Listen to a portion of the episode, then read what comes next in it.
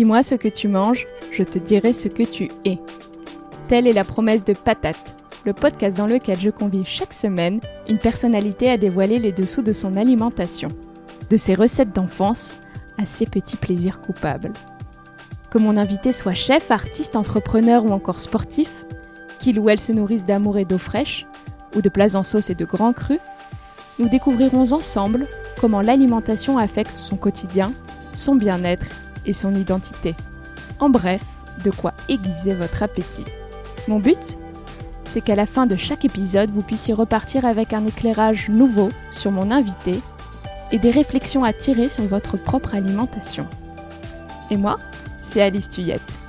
Vous pouvez en savoir plus sur mon Instagram at Alice Tuyette, Alice T-U-Y-E-T, tout attaché. Bonjour et bienvenue sur Patate, saison 2, épisode 8. Je diffuse aujourd'hui mon entretien avec Julien Femme. Pour ne rien vous cacher, cette interview a été enregistrée fin 2019. Julien a eu la gentillesse de s'entretenir 5 minutes avec moi il y a quelques heures afin de faire une très courte séance de rattrapage en contexte des confinements. C'est ce que vous entendrez en guise d'introduction juste avant l'enregistrement initial. Parenthèse pratico-pratique refermée, retour à mon invité du jour. Julien Femme est le fondateur de l'agence Family First. Vous entendrez quelles sont ses activités de conseil et de direction artistique autour de la food qui l'amènent à collaborer avec les plus grands chefs tels que Simone Tondo, aussi entendu au micro de Patate, avec des enseignes de dingue comme les Galeries Lafayette, ou encore à orchestrer des dîners pour Neymar et Kobe Bryant. Il nous raconte la manière dont il a créé son métier car oui, Julien est un électron libre de la scène culinaire qui sans cesse se réinvente du haut de ses 36 ans. Le magazine Fricotte, c'était lui. Tontine, le restaurant éphémère Sensation de 2019 monté avec sa sœur Céline Femme, c'était lui aussi. Mais n'allez pas lui parler de tout cela, car Julien est avant tout un homme de l'ombre, un homme qui a la grâce de s'effacer derrière les projets qu'il porte. C'est donc un véritable privilège de l'entendre aujourd'hui se dévoiler sur ses moteurs, ses inclinations et les mouvements de son cœur. Amour, différence, identité. Voilà les sujets abordés par Julien au détour de notre conversation sur sa vie avec l'alimentation. Ce n'est pas évident de capter l'essence d'une personne, enfin ne serait-ce qu'une partie de cette dernière bien sûr, au cours d'une interview, mais j'ai l'impression que c'est bel et bien le cas ici. Je ne dis pas cela car je partage beaucoup avec Julien, ce fils d'immigrés vietnamiens biberonné aux magies, qui a découvert la gastronomie française assez tardivement. Son message est aux antipodes de l'anecdote, de l'entre-soi ou même d'une forme d'élitisme dont on voudrait parfois l'affubler. Son histoire est universelle. Elle parlera à tous ceux qui savent que les plats d'une mère ont une saveur indétrônable, que la démocratisation du bien manger est l'un des défis majeurs de notre génération, et à tous ceux qui sont persuadés qu'au fond, la cuisine est autre chose que des mots d'amour. Comme toujours, si l'épisode vous plaît, j'encourage ceux qui ne l'ont pas encore fait à me donner un avis 5 étoiles et pourquoi pas écrire un commentaire sur Apple Podcast. C'est une immense aide pour moi et pour Patate. Sinon, parlez-en autour de vous, ça me fait très plaisir. Et je ne pouvais pas vous laisser sans cette citation d'Albert Camus que je me suis murmurée lorsque j'ai descendu les escaliers en sortant de chez Julien. Être différent n'est ni une bonne chose ni une mauvaise chose. Cela signifie simplement que vous êtes suffisamment courageux pour être vous-même. Ça lui va vraiment bien, je trouve. Julien, on s'était rencontrés en fin d'année dernière. Entre-temps, il s'est passé quelques événements et pas des moindres. Je voulais savoir, votre confinement, ça s'est passé comment? Comment vous l'avez vécu? Bah, Ça s'est passé, ça se passe toujours un peu. Euh, je suis dans le 19e à Paris, chez moi. Là, on s'était rencontrés, on avait fait le premier enregistrement seul et, euh, écoutez, ça s'est passé euh, euh, avec, bah, comme pour tout le monde, quoi, avec beaucoup d'adaptation. voilà. Mais en fait, une, passer la, première partie du confinement où on, essaie de faire en sorte que ça va bien autour de soi, pour ses proches, pour soi-même point de vue santé, du point de vue même matériel et, euh, et euh, point de vue euh, pro aussi. Une fois que tout ça est ok, après, ben, il n'y avait plus qu'à attendre. Quoi. et à se rendre utile comme on pouvait. Est-ce que vous pouvez me dire quelques mots sur la vida locale, cette initiative que vous avez lancée pendant le confinement? Oui, alors la vida, la vida locale, c'est une, initiative en fait, alors qui est entre guillemets lancée et orchestrée par moi, mais qui est vraiment le fruit de beaucoup de discussions avec, euh, comme je le disais en fait tout à l'heure, euh, le premier réflexe c'est de s'assurer que les personnes qui travaillent avec moi euh, vont bien et, sont sécures sur le plan financier. Et ensuite, ça a été de, de, prendre des nouvelles des amis autour de moi. Et ces amis, ben, il se trouve qu'ils sont beaucoup dans l'univers de la restauration et du vin et, et beaucoup de commerces indépendants. Et c'est vrai que dès le départ, pour eux, ça a été très compliqué avec cette, pour la restauration, cette cet ordre du gouvernement de fermer euh, illico presto euh, ce samedi soir. Et, euh, et du coup, bah, moi j'ai suivi ça un peu de manière extérieure, mais en même temps insider, étant très ami avec beaucoup de, personnes de la restauration. Et c'est vrai que le premier mois, c'était dur de se rendre utile, parce qu'il n'y avait rien à faire en fait. C'était juste de les voir en fait subir cette situation, sans trop savoir ce qui allait se passer, euh, même euh, ne serait-ce que dans un futur proche, on ne savait pas, il n'y avait aucune indication, donc c'était dur. Euh, et à part un soutien moral, il n'y avait pas grand-chose à faire. Donc, par contre, quand est venue la date du 11 mai, qui était potentiel déconfinement, bah là, on s'est, on s'est mis à un peu plus échanger avec beaucoup de, restaurateurs, euh, de gens qui ont des commerces en indépendant. Et, euh, moi, du coup, je leur posais la question comment aider Comment comment faire pour, déjà moi me rendre utile et puis vraiment surtout vous vous aider à, à ce que ça aille mieux ou bien sûr que j'avais en tête l'idée qu'il fallait relancer économiquement la machine pour eux mais il fallait encore qu'ils me le confirment tous ne sont vraiment pas du tout à la à, la même enseigne. En fait, euh, c'est que des cas particuliers en fait dans la restauration et dans les business indépendants. Euh, tous n'ont pas le même nombre de salariés, n'ont pas le même euh, format d'entreprise, pas les mêmes assurances, etc. Donc c'est que des cas, au, cas par cas quoi. Mais ce qui était certain, c'est qu'il fallait aider à la relance économique, quoi. Que, que tous reviennent au business et que nous, consommateurs, euh, soyons là aussi pour, pour les aider. Voilà, euh, c'est vraiment après consultation de beaucoup de ces, personnes-là. Et ces personnes-là, il y a autant des chefs euh, un peu médiatiques que des gens qui ont des petits business en, banlieue, en province, à Paris, des amis et des, gens un peu moins proches, mais des gens que j'ai consultés comme ça pendant un, bon mois et demi. Et, euh, et la vida locale, c'est simple parce que tous, euh, après tous ces témoignages, euh, tous euh, bah, insistaient sur le fait qu'il fallait, il fallait profiter de cette, entre guillemets, de cette crise pour installer aussi des, nouveaux réflexes de consommation, peut-être un peu plus collectifs, conscients, installer un peu des nouveaux standards de notre normal à nous, quoi. Et, profiter de ça, de, ce moment pour le faire, et, relancer tout ça économiquement, quoi. Euh, donc voilà, j'ai orchestré un peu ça, mais ça c'est fait vraiment collectivement avec eux. Et euh, j'ai eu la chance d'avoir des gens autour de moi qui étaient forcément très très partants pour aider.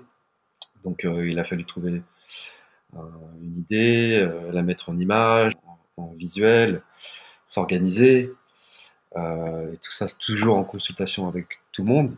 Et ça a donné la vida locale. Donc un acte, enfin remettre dans la tête des gens en fait cette idée qu'il faut du mieux qu'on peut, parce qu'on ne juge absolument pas les gens qui vont aller euh, euh, par moyen ou euh, par leur situation géographique aller au supermarché et tout, hein, mais, mais étant donné que pendant ces deux mois, les, grands groupes industriels et les, supermarchés sont quasiment les seuls à, s'être enrichis, avoir fait des bénéfices, et avoir même peut-être fait des chiffres d'affaires plus gros qu'avant le confinement bah, c'est de se dire que voilà, une fois que tous les petits indépendants réouvrent, il faut être là pour les aider. Il faut être là pour les aider et les soutenir moralement. Il y a, ces deux axes-là, la relance économique et, je l'ai constaté là euh, depuis le déconfinement, mais c'est beaucoup de soutien moral aussi, où ils se sentent un peu soutenus dans un truc quoi. Euh, c'est pas grand chose à notre échelle, mais, mais je, peux vous assurer que, que d'aller voir des commerçants qui, qui nous connaissent absolument pas et qui, qui voient que c'est organisé des, un, espèce de petit élan solidaire autour d'eux, bah ça, fait chaud au cœur, je pense. Et, euh, et c'est utile, ne serait-ce que pour ça. Après, si ça peut aider aussi à ce que des gens voient le message sur d'abord sur les réseaux sociaux parce qu'on était confinés et que, le seul moyen de toucher les gens c'était les réseaux sociaux et ensuite via une campagne d'affichage euh, pour laquelle j'ai eu l'aide de, plein de bénévoles euh, ben quand on va les voir ces gens ils sont ils sont contents donc si ça se traduit par un peu plus de morale et qu'une personne voit voit les visuels et ça se transforme derrière en, en acte d'achat chez un indépendant et ben franchement on a c'est des petites victoires à chaque fois quoi Bien sûr, ça peut aller très loin. Et le mot d'ordre, justement, c'est consommer local et indépendant. Et nous, consommateurs, si on a envie de participer, c'est surtout sur les réseaux sociaux, en mettant le hashtag la vida bah. locale chez nos commerçants. Dans, ouais, en fait, euh, l'idée, c'est que le message soit le plus vu possible. Donc, euh, bien sûr, via, là, ce qui est cool, c'est que ce, truc-là ne, nous appartient plus du tout. Il a été lancé et, c'est là où on voit qu'on a visé plutôt juste. C'est que c'est que les gens l'ont repris spontanément. Et beaucoup de commerçants en province, euh, au début, c'était moi qui gérais un peu d'envoyer les visuels à chacun qui, qui, le voulait. Et maintenant, on a créé un site, parce que suite à ça, il y a eu un petit, euh, un petit élan où des gens ont proposé un peu toute leur force euh, et leurs compétences. Donc, j'ai une personne qui m'a fait un site gratuitement, d'où on peut en fait télécharger les visuels euh, à imprimer et à printer et les afficher euh, sur son commerce ou même chez lui, hein, s'il veut. Donc euh, c'est le site lavidalocal.fr. Parce que l'idée c'est ça en fait, c'est de répandre le message un maximum. Et comment faire? Dans ce cas-là, ben, c'est ce site et téléchargez vous-même l'affiche ou oui sur les réseaux sociaux. Après le, hashtag c'est plus symbolique parce que je pense pas que les gens vont vraiment cliquer sur le hashtag et voir les images, mais à chaque fois que quelqu'un poste euh, une petite course euh, euh, dans, son commerce de proximité ou son restaurant du coin, avec le hashtag ou juste le mot la vida locale, ben voilà, c'est plus de gens qui le verront. Et, derrière, ça peut amener plus d'action, d'achat, d'actes d'achat derrière, chez des indépendants. Donc c'est ça l'idée, quoi. En tant que consommateur, c'est avant tout d'aller, bien sûr, consommer chez les commerces et restaurants locaux et indépendants. Et c'est aussi de répandre le message un maximum. Voilà, c'est aussi simple que ça parce que je pense que pour être efficace, il fallait euh, quelque chose de simple. Euh, euh, amener une action qui est simple et qui, n'est pas dans le jugement des gens. Les gens, bien sûr, s'ils sont habituels au supermarché, si à un moment donné dans la semaine, ils peuvent ajouter un acte ou remplacer un acte de supermarché par autre chose de plus, local et indépendant, bah, c'est cool. Après, euh, bien sûr qu'il y a plein d'autres critères qui entrent en jeu et il y a les moyens, il y a la situation géographique. Donc, c'est pour ça que le message il est, il est, ouvert.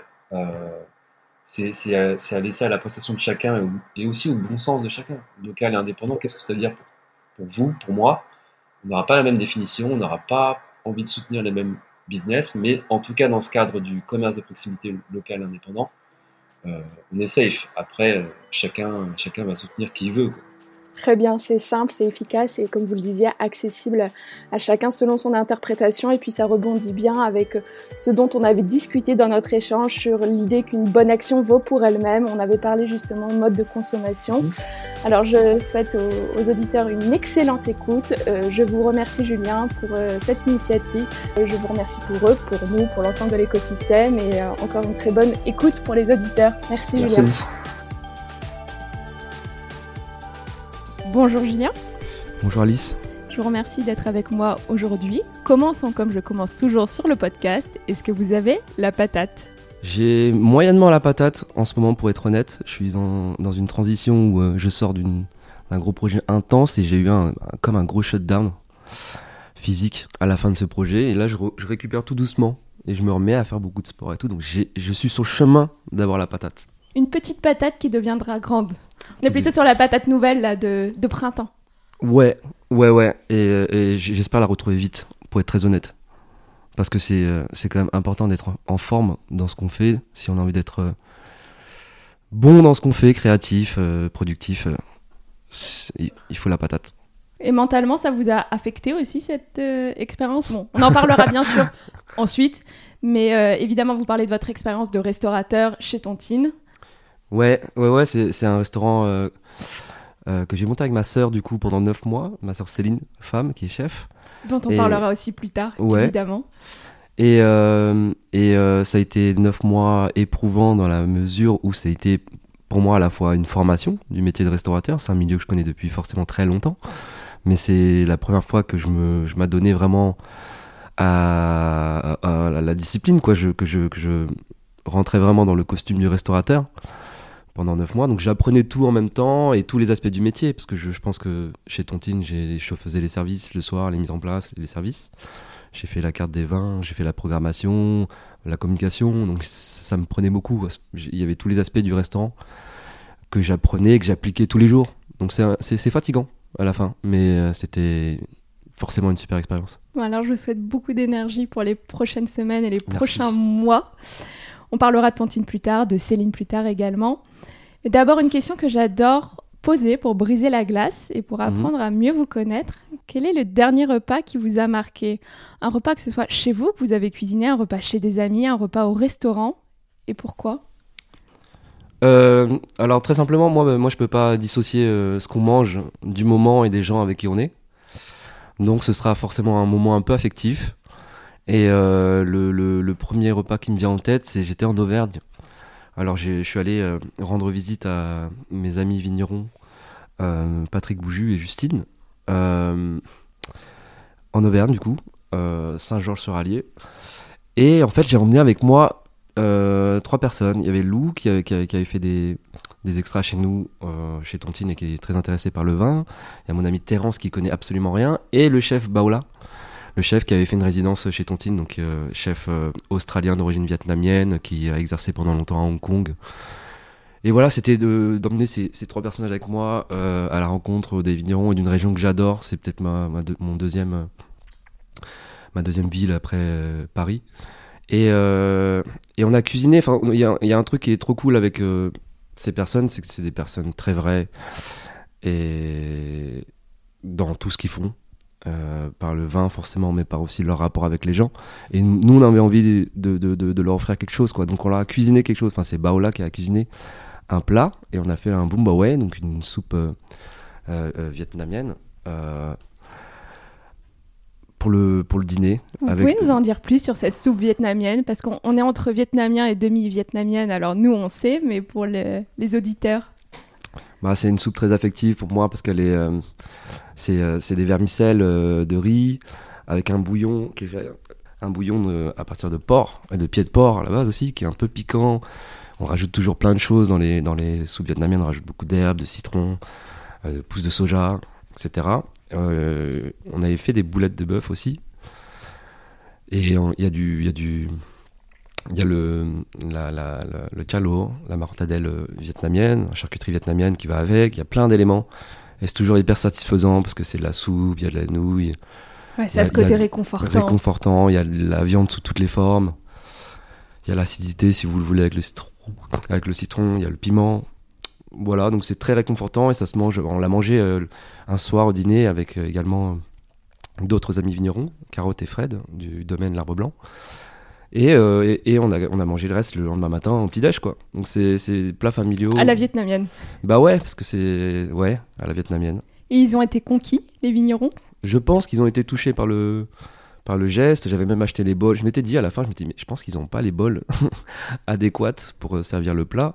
Donc on- le matin, avant, avant de partir en voiture, je suis allé acheter les bols, euh, les bols en plastique, euh, malheureusement, mais le les bols un peu chinois dans un, dans un, dans un supermarché chinois à côté de chez moi. Et, euh, et les baguettes aussi, parce que forcément, ça va pas eu le même effet si on mange avec des fourchettes. Et un- ça a été un super moment, avec arrosé avec du bon vin. Voilà.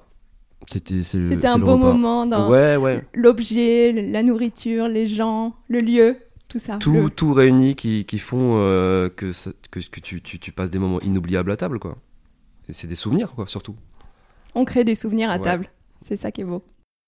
Julien, on va faire un grand saut en arrière. Est-ce que vous pouvez me raconter où est-ce que vous avez grandi, qui cuisinait à la maison, ce que vous mangiez, si vous avez encore une petite Madeleine de cette époque? Ouais, bah moi, euh, le- le- la bouffe à la maison, bah déjà, on a grandi. euh, J'ai un grand frère, une petite sœur Céline, mon grand frère Yves, mes deux parents, et on a grandi dans le 95, dans le Val d'Oise, à Montigny-les-Cormeilles pour être très précis, dans une euh, dans une maison, euh, dans un lotissement avec plein de gens euh, différents, de cultures différentes. C'est important parce que c'est ce qui fait euh, qui je suis aujourd'hui, je pense. On parle beaucoup de mixité à Paris, mais, mais, mais la réelle mixité, pour moi, elle se trouve plus en banlieue ou dans les petites communes ou dans ma petite commune de 15 000 habitants. Au final, eh ben, il y a une seule école, un seul collège, un seul lycée, un seul club de sport, une seule piscine. Et, dans ces endroits-là, on croise tout le monde et on vit réellement avec les gens. Donc, euh, c'était un peu le cas de mon quartier aussi, où dans mon quartier, j'avais de tout. J'ai grandi avec tout le monde. Et, euh, ça forge aussi une, mentalité ou une, ouverture d'esprit qui est différente, je, pense. Et une curiosité des autres cultures, une acceptation des autres cultures immédiate, parce que bien sûr que ça commence par des taquineries et tout, mais euh, on se rend compte vite que chez son copain, on mange euh, différemment, qu'on parle une autre langue, euh, et, on, et on respecte ça. Et, et je sais pas, il y a, y, a, y a quelque chose qui fait que par la bouffe et par les gens que j'ai fréquentés, avec qui j'ai grandi, j'ai toujours eu ce contact euh, euh, où c'était un langage d'amour, quoi, la bouffe.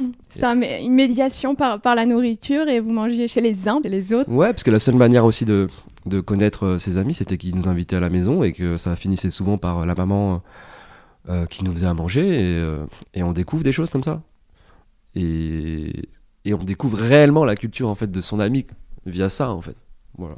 Donc j'ai- j'ai mangé iranien très tôt dans ma vie, j'ai mangé malien, j'ai mangé j'ai mangé marocain, algérien, j'ai mangé chinois parce que j'avais des amis chinois aussi. Donc voilà. Vous aviez fait le tour du monde euh, avant même de bouger de chez vous. Et à la maison, c'était 100% vietnamien ce que, Ouais. ce que vous mangiez? Alors oui, euh, alors pendant très longtemps en fait, euh, on a mangé exclusivement vietnamien à la maison. Euh, après, notre mère a, a- a travaillé toute sa vie en fait en tant que caissière chez Monoprix, même Monoprix de Sablon. Elle a fait plus de 30 ans comme ça. Et, et du coup, elle nous ramenait des produits des fois.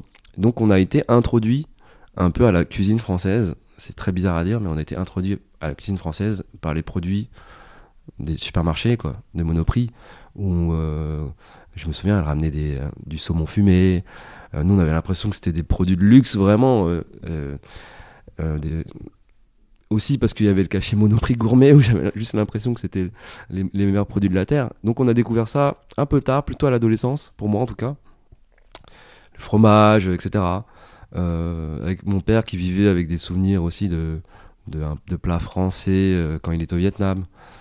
Euh, donc exclusivement vietnamien, mais introduit petit à petit, mais pas par les bons produits, mais voilà, à la culture gastronomique française. Et, je dis souvent que, que du coup, il y a beaucoup de passions. Toutes les passions naissent un peu dans la frustration.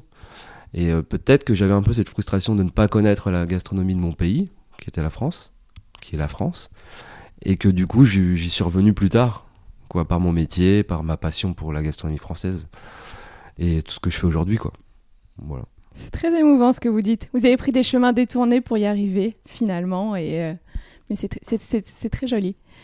Moi aussi, j'ai un père euh, immigré vietnamien. Je pense que vous êtes né en France. euh, Je suis né à Paris, ouais. Ouais, vous, êtes, né- vous êtes à Paris, Julien. Moi aussi, j'ai un papa immigré, je suis née en France. Alors, j'aime bien imaginer, ou j'imagine, je ne sais pas, qu'on a mangé euh, certains plats identiques quand on était petit, euh, qu'on a grandi avec des traditions similaires, je sais pas, l'hôtel des ancêtres, tout ça, tout ça. Et vous n'êtes pas beaucoup plus vieux que moi.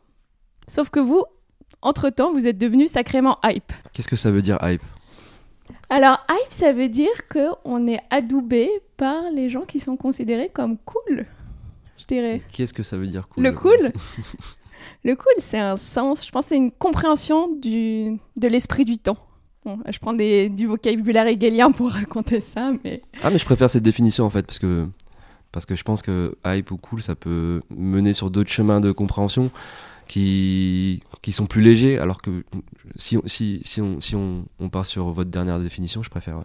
Ouais, moi je verrais comme quelque chose, une adéquation entre les valeurs qu'on porte soi et un esprit du temps.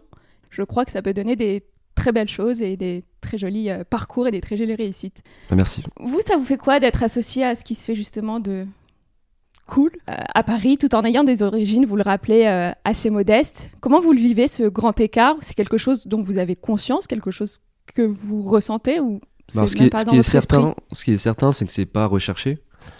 Moi, j'aime bien être qui je suis, et c'est un chemin, hein, parce que là, je, je, fais le malin, mais mais il y a encore de, de cela 5 ans, encore plus, ou il y a 10 ans même, bah, j'étais quand même quelqu'un qui était à la recherche de son identité. C'est euh, un sujet important qui est totalement actuel et qui va concerner encore euh, la génération d'après, mais c'est c'est comment on s'intègre euh, à, un, pays où, où il, est, il est marqué sur votre gueule que, que vous n'êtes pas d'ici, quoi. Donc, euh, ou, que vous avez une double culture. Donc, c'est c'est c'est maintenant totalement assimilé chez moi, je pense qu'il y a encore des choses euh, à régler, je pense, mais c'est certain que en grandissant, on est le, cul entre deux chaises, réellement.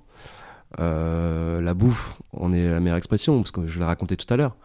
Mais moi, je mangeais vietnamien, j'avais un peu pas honte de ce que je mangeais, mais euh, mais mais je mangeais pas la même chose que les autres à l'école, par exemple. J'allais pas à la cantine en plus, je rentrais chez moi.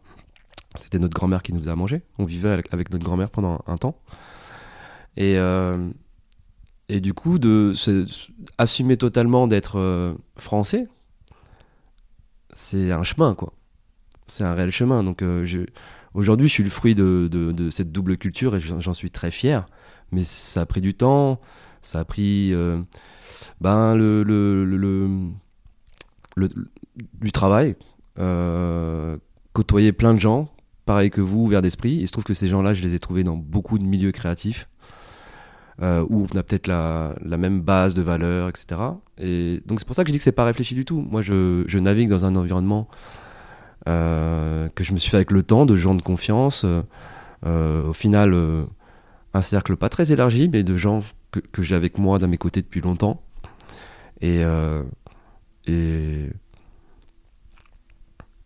bah, je m'éloigne un peu du sujet, mais tout ça pour dire que je suis, je ne recherche pas ce qui m'arrive aujourd'hui, réellement. Ce, que ce dont je suis sûr, c'est que j'ai, avec un peu de recul, je, le vois maintenant, mais je me suis créé mon propre métier. Quoi. Je, j'avais un peu ce côté un peu rebelle où j'ai jamais réussi, moi, de, toute façon, à, à travailler euh, euh, sous, sous une hiérarchie que je, que je n'estimais pas légitime. Euh, pour pas dire faux rebelle, mais j'ai jamais accepté ça. Pourtant j'ai fait tous les petits boulots de la terre, je les ai fait et j'ai eu- des fois un peu de, problèmes avec ça. Mais du coup, tout ça pour en arriver à, l'idée que je pouvais pas euh, passer à côté de ma vie et faire euh, ce qu'on m'imposait quoi. Donc inconsciemment ou consciemment, je ne sais pas, mais je me suis créé mon métier aujourd'hui. Mais ça a pris du temps quoi, c'est un long chemin. hein. Je suis plus tout jeune non plus. hein. J'ai 36 ans. Euh, j'ai un parcours quand même derrière moi. Et aujourd'hui, euh, on a cette discussion, mais il y, a- il y a même deux ans ou trois ans, je n'aurais pas eu la même discussion euh, avec vous. Donc, euh, Bien sûr, et c'est ça qui est intéressant, c'est les chemins qu'on prend. Vous êtes fier de vous aujourd'hui? Du chemin parcouru, Bah, justement de- d'être parvenu à créer ce métier dont vous parlez? bah, vous connaissez la culture très taiseuse euh, vietnamienne et euh, on dit très peu les choses et on se rend pas trop compte des, choses euh, et qu'on les exprime très rarement. Donc non, moi je je peux pas dire que je suis fier encore totalement aujourd'hui. J'ai encore plein de choses à accomplir, mais je suis confortable dans qui je suis aujourd'hui et ce que je fais et dans mon rapport avec les gens. Ça me suffit pour l'instant. Après, être fier, euh, il m'en faut plus- beaucoup plus, je pense. Et vous êtes bien avec vous-même. Oui, pour l'instant, ouais. Après, on n'est jamais vraiment totalement bien avec soi-même, je pense, mais, mais je suis sur le chemin, quoi. Je rebondis sur ce que vous aviez dit avant. Vous disiez euh, j'étais le cul entre deux chaises quand, quand j'ai grandi. Aujourd'hui, euh, si on regarde vos assiettes, vous vous sentez quoi? Plus vietnamien, plus français, carrément autre chose? Mais j'ai même pas envie de savoir si je suis plus l'un ou l'autre. Je suis les deux. Je suis les deux réellement.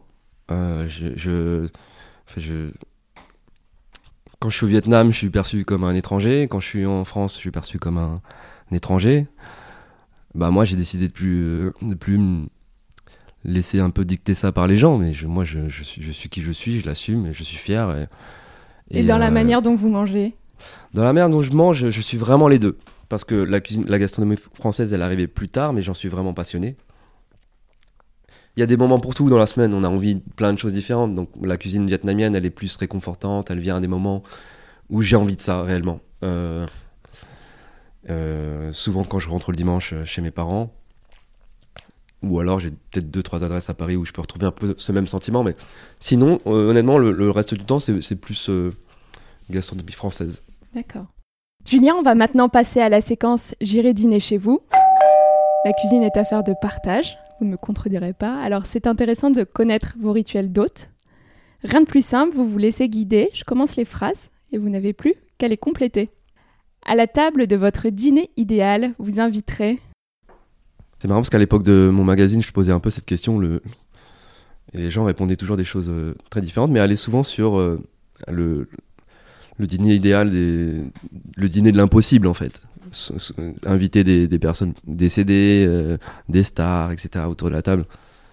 Euh, idéal, euh, bah, le dîner idéal, c'est toujours avec les, gens qu'on aime, quoi. En ce moment, je voudrais manger que avec mes parents, je pense. Je le fais, je le fais peu, hein, je dis ça, mais je, suis mauvais élève, comme beaucoup. On va pas assez voir ses parents, mais je suis dans un moment où je réalise que il faut profiter de ses parents. Donc j'ai juste envie de manger avec eux. Et mon chat. Et vous cuisinerez? Ben alors là c'est compliqué parce que je, je suis pas un grand cuisinier, on me pose souvent la question. Je cuisine les choses les plus basiques au monde, mais plutôt bien et avec des bons produits. Mais, mais je suis, j'ai l'autre rôle, moi. Je, je, mange ce que font les autres. Et, hmm, en fait, je suis très bon organisateur de dîner, mais je ne cuisine pas. Je pourrais organiser les meilleurs dîners du monde, je pense, en, en faisant en sorte que sur la table se trouvent les bonnes choses. Euh, mais euh, je, je, je, me permettrai pas de cuisiner parce aussi parce que j'ai trop de respect pour les gens qui seraient avec moi. Ma mère, je peux pas, je peux rien. C'est votre maman qui cuisinerait alors pour ce dîner ou, mon père, ou mon père. Pourquoi pas? Peut-être changer l'exercice et c'est souvent ma mère qui se retrouve dans ce rôle. Moi, j'ai j'ai une frustration euh, toujours avec ma mère. J'ai passé ma vie à lui dire de s'asseoir pour manger avec nous et c'est quelque chose qu'elle est incapable de faire. bah, je demanderai à mon père de cuisiner. Le sujet de conversation que vous éviterez bah, c'est les sujets un peu qui reviennent, euh, les parents euh, vietnamiens et les parents de, de partout posons toujours les questions qui fâchent, hein, de toute façon. Hein. Pourquoi t'achètes pas, pourquoi t'achètes pas plutôt que de payer un loyer euh, Pourquoi on n'a pas de petits enfants Voilà, toutes ces questions qui fâchent un peu. Quand est-ce que tu récupères ton chat? Parce que j'ai laissé mon chat, gros bijou, euh, chez eux parce que j'étais parti en voyage. C'est le gros bijou votre chat? Oui. c'est très long à expliquer, je peux pas, je pense qu'on va se concentrer sur d'autres sujets. On, on, reste sur le nom déjà, ça fera sourire. Euh. Ouais, gros bijou, c'est. C'est une histoire avec euh, mon ex, la personne à qui j'ai. Marine, la personne à qui j'ai adopté Gros Bijou. Parce que c'est un chat adopté qui avait pas de famille et on savait pas à quoi ressembler. Il est arrivé et, et Marine, elle a appelé. J'ai une peluche que, qui s'appelle Gros Bisou et elle, avait, elle, appelé tout le temps gros bijou. Et moi, spontanément, j'ai vu le chat, je l'ai appelé gros bijou. Voilà, c'est tout. Le vêtement que vous porterez pour l'occasion? Moi, j'aime bien m'habiller euh, pour, les, pour les occasions, pour des occasions spéciales. Bah, j'ai envie de m'habiller. En plus, surtout mes parents, ma mère, elle aime bien quand. Depuis que je me suis coupé les cheveux, elle, préfère. Euh, elle aime pas quand j'ai de la barbe. Euh, elle aime bien quand je suis très clean et tout. Moi, je, me, je ferai un effort pour elle. je, mettrai, je la surprendrai, je m'habillerai bien. Genre, peut-être pas un costume, mais chemise chaussures et tout quoi. L'objet porte-bonheur qu'on retrouvera sur votre table Du magie. C'est, euh, je sais que c'est horrible comme produit, mais c'est tellement affectif. Je passe, ça fait deux semaines, je me dis, il faut que je rachète du magie chez moi, parce que des fois j'en ai envie, surtout quand je suis un peu pas bien physiquement. Et eh ben, ouais, c'est ma Madeleine à moi le magie. Ah, ça y est, on y revient. Votre petite Madeleine, c'est le magie. Bah, j'ai mangé, j'ai, mon palais s'est formé avec le magie. C'est horrible, hein, mais c'est comme ça dans beaucoup de familles vietnamiennes. Ah, c'est ce que j'allais dire. Euh, Tout a un goût de magie dans certaines familles vietnamiennes, parce que quoi que ce soit, quoi que vous mangiez, et même de la cuisine française, il y a du magie. Mais ouais, moi j'ai jamais euh, réellement assaisonné au sel et poivre, quoi. Moi tout, tout ça assaisonné avec du magie. Donc le riz, le riz blanc, les œufs au plat, euh, c'était magie. Moi, les, les œufs au plat et au magie, c'est et du pain. Ouais, c'est ça ma Madeleine, je pense. Et enfin, le plus beau compliment que l'on pourrait vous faire à la fin du dîner, ce serait Bah, qu'on ait été heureux de me voir et de passer un moment. On s'en fout un peu de ce qu'on mange. C'est toujours bien, mais c'est toujours l'accessoire du moment. Le plus important, c'est le moment. Toujours. Et les, les souvenirs que ça peut créer. Donc, euh, que on a bien mangé, ça vient en deuxième. Le premier truc que je veux entendre, c'est qu'on a passé un bon moment avec moi, c'est tout. Merci Julien. Est-ce que maintenant vous pourriez me dire ce que vous faites aujourd'hui à la tête de l'agence que vous avez créée? Cette agence s'appelle Family First.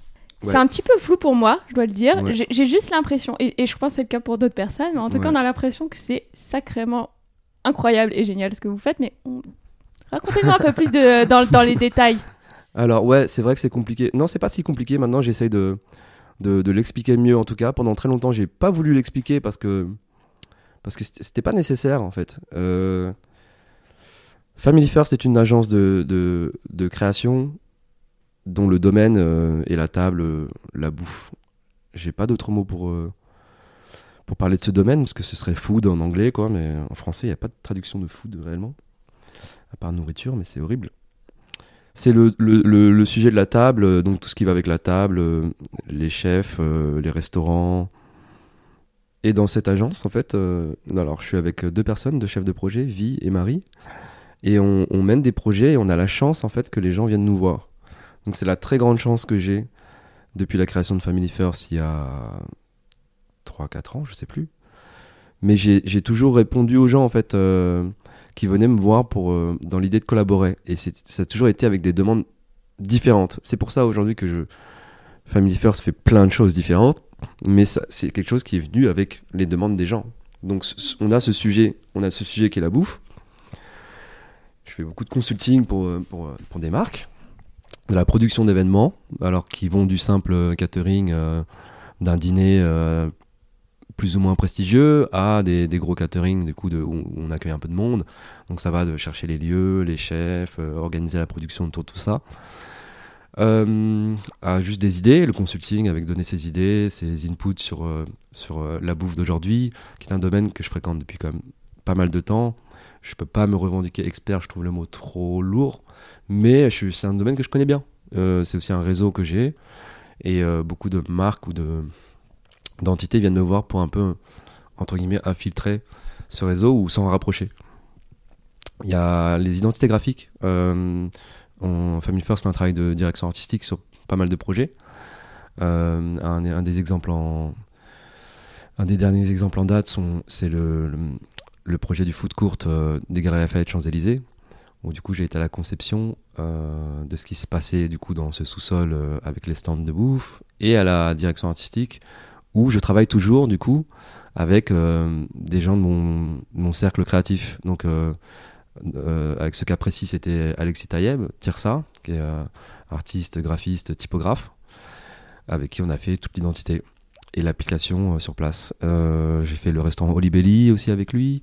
Ouais, justement, j'allais parler d'Olibelli parce qu'il il est passé sur le podcast Nicolas Allary, euh, le fondateur d'Olibelli. Et je trouve ça très bien que vous donniez des exemples pour les auditeurs puis qui, qui comprennent mieux ce que ça veut dire faire de la direction artistique en collaboration pour un restaurant. C'est des cas à chaque fois différents, mais Nicolas était venu nous voir, me voir. Euh, Enfin, il, il m'avait même pas interrogé, mais je lui avais dit, je fais, tu sais que je fais ça aussi Il m'a dit, ah ouais. Et, et on était venu lui proposer no- notre vision à nous, parce qu'il était dans le renouvellement de son identité graphique. Nicolas, c'est quelqu'un avec Sarah qui ont fait tout tout seul depuis le départ, dont l'identité graphique. Et il voulait un peu professionnaliser cette euh, identité au moment où il ouvrait le, le- plus grand restaurant.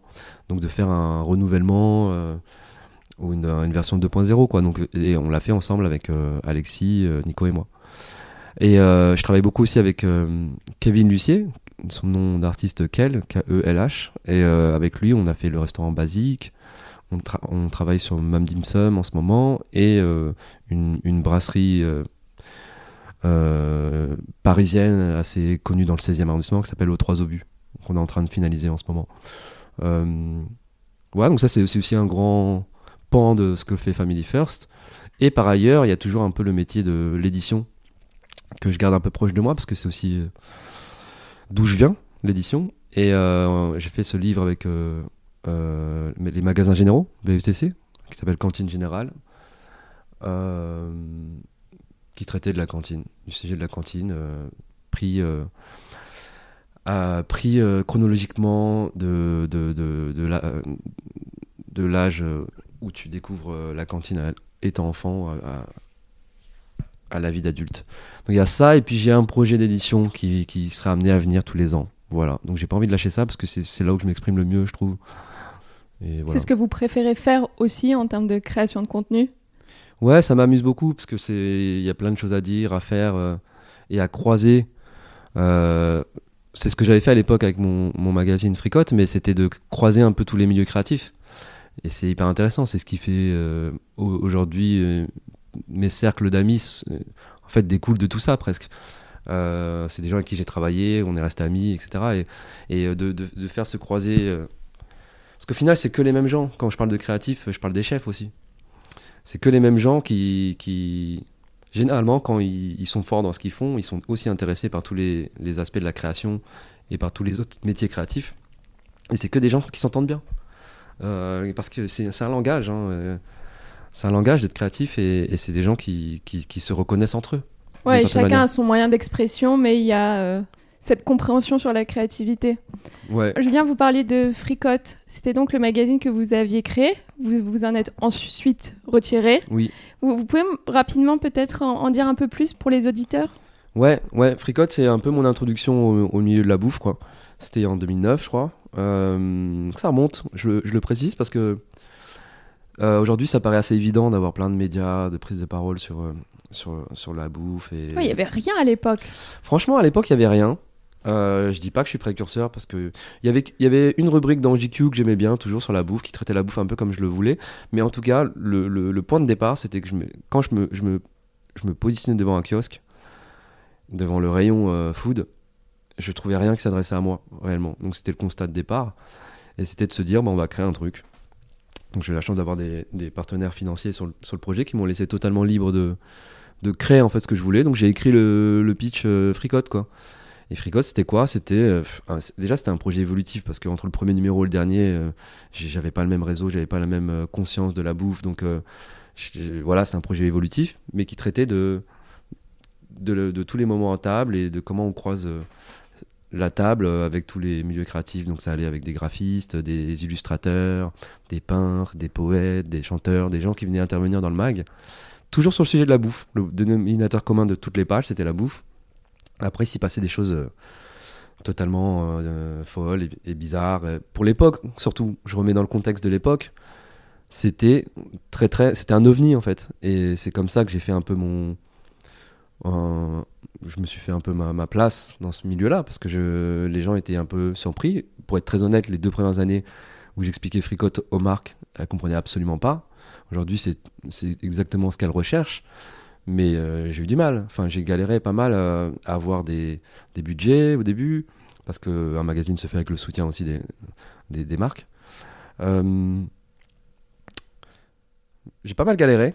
Euh, mais au fur et à mesure, en restant vraiment proche de, de, la ligne éditoriale, euh, bah, on a fait des choses bien, je trouve. On a fait des choses bien. Euh, moi, si je dois retenir une chose, une couverture un peu marquante, une expérience un peu marquante, la couverture du numéro je sais plus combien. Et, j'avais voulu faire quelque chose avec Bertrand Grébeau du Septip justement parce que j'avais senti en, lui du coup ce, truc où il était hyper intéressé par euh, le créatif au-delà de la cuisine. Il vient de là lui aussi. Lui, il vient du graffiti, il vient de Courtrajmé. C'est son environnement naturel et, euh, d'origine. Donc euh, ça, ça, le faisait marrer de revenir vers ça. Donc je me souviens, c'était on s'est retrouvé chez Septime un samedi en improvisant un studio photo assez fou. Et euh, avec mon ami artiste Yue, qui est un artiste euh, pluridisciplinaire, tellement il sait tout faire ce mec. Il, est à la fois très bon en illustration, c'est le meilleur dessinateur que je connaisse et, en même temps euh, le meilleur DA que je connaisse. Quoi. Donc c'est quelqu'un de très créa aussi. Qui, du coup, j'ai créé cette rencontre et on a, fait on a acheté une couverture qui est aujourd'hui, même quand je la revois avec du recul, quelque chose qui, qui, pourrait être actuel. C'était, on avait suspendu en fait un, un os euh, qu'on avait que Yue avait, gravé comme un tatouage sur, ce, sur, sur cet os, avec plein d'inscriptions un peu marrantes, etc. Euh, et euh, tout autour, en fait, il y avait une tentacule de poulpe.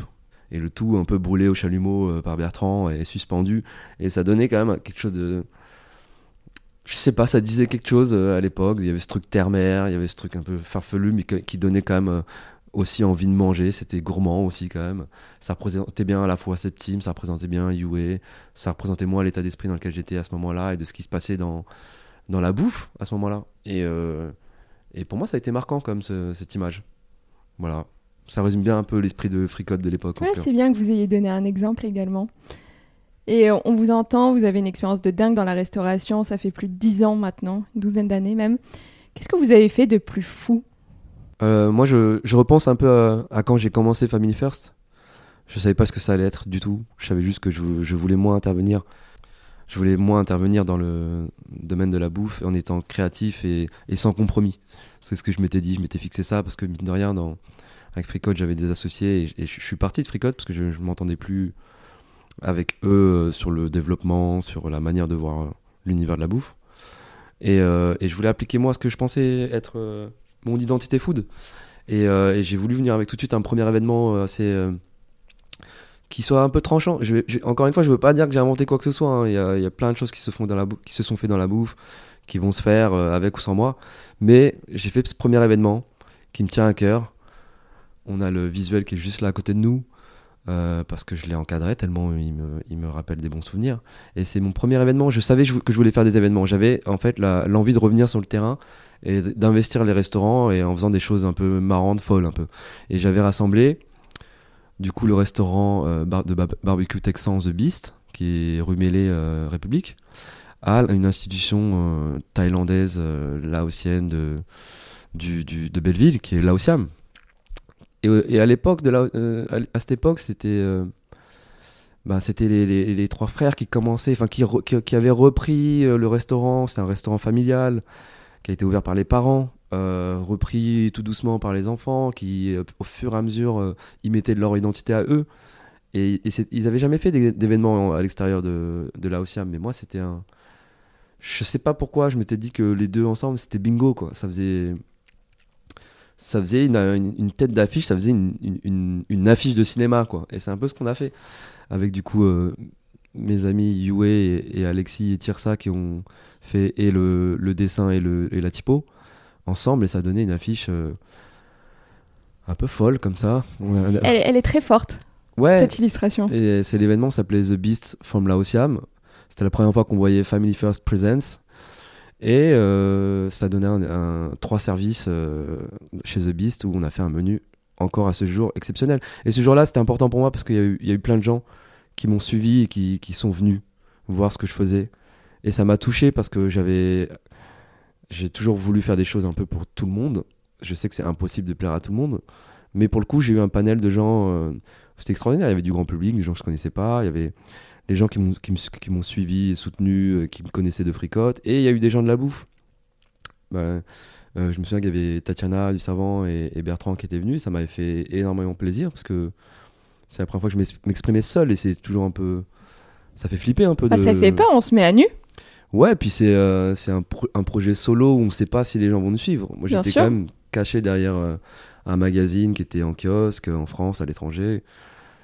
Et, c'était c'était un peu presque ma signature, Fricote. Et euh, c'était mon costume en tout cas. Et sans ce costume, est-ce que les gens allaient venir me voir Est-ce qu'ils allaient comprendre ce que je faisais? Je savais pas.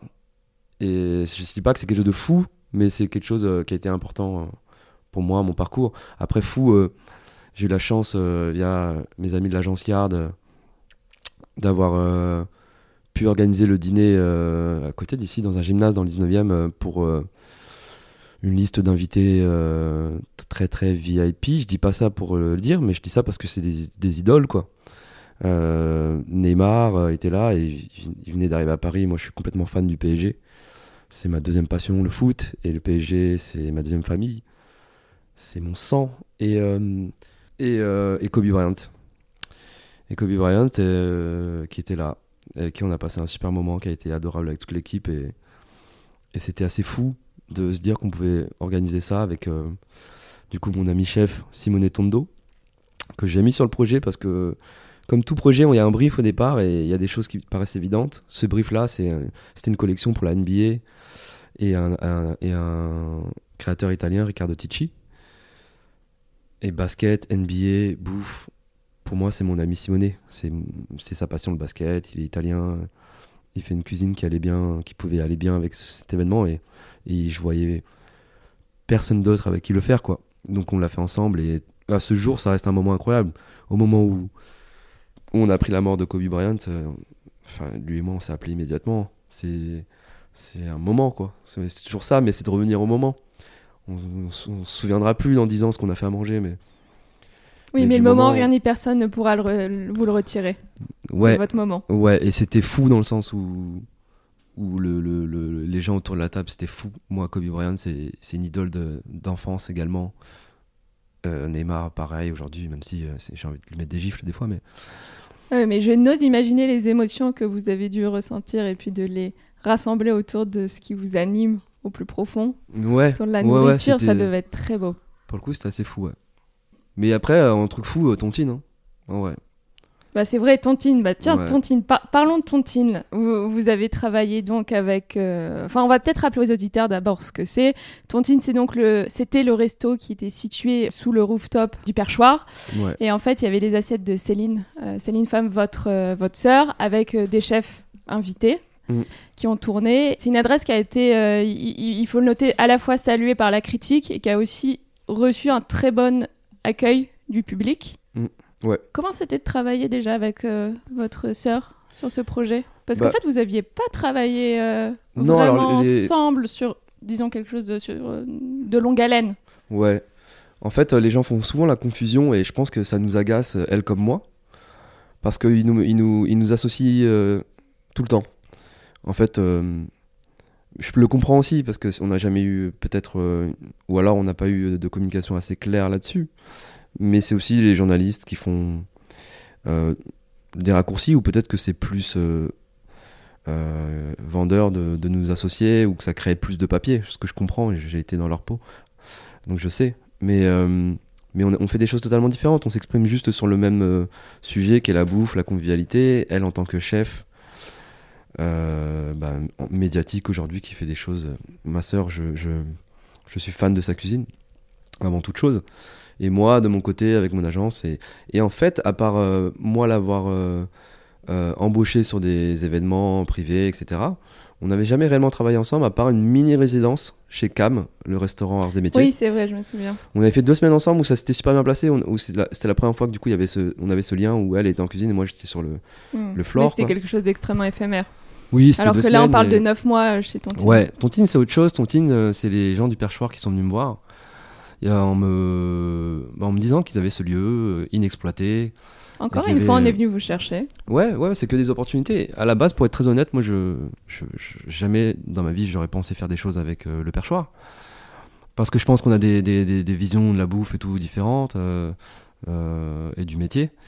Mais, euh, mais je suis toujours curieux, donc je vais, à la rencontre des gens et je vais voir surtout ce qu'on me propose. Donc euh, j'ai vu le lieu, je le connaissais déjà. C'est effectivement le sixième étage, euh, c'est l'étage juste en dessous du perchoir Ménilmontant, qui est le tout premier historiquement au perchoir à Paris.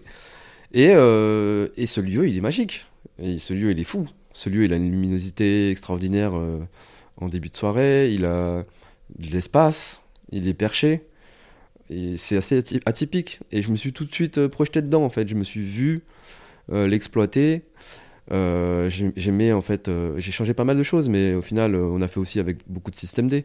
J'ai- créé cette expérience où on arrive par les cuisines. C'est pas voulu, c'était pas voulu comme ça, mais je voulais vraiment le dissocier du perchoir. Donc, il se trouve qu'il y avait un ascenseur qui menait au sixième étage.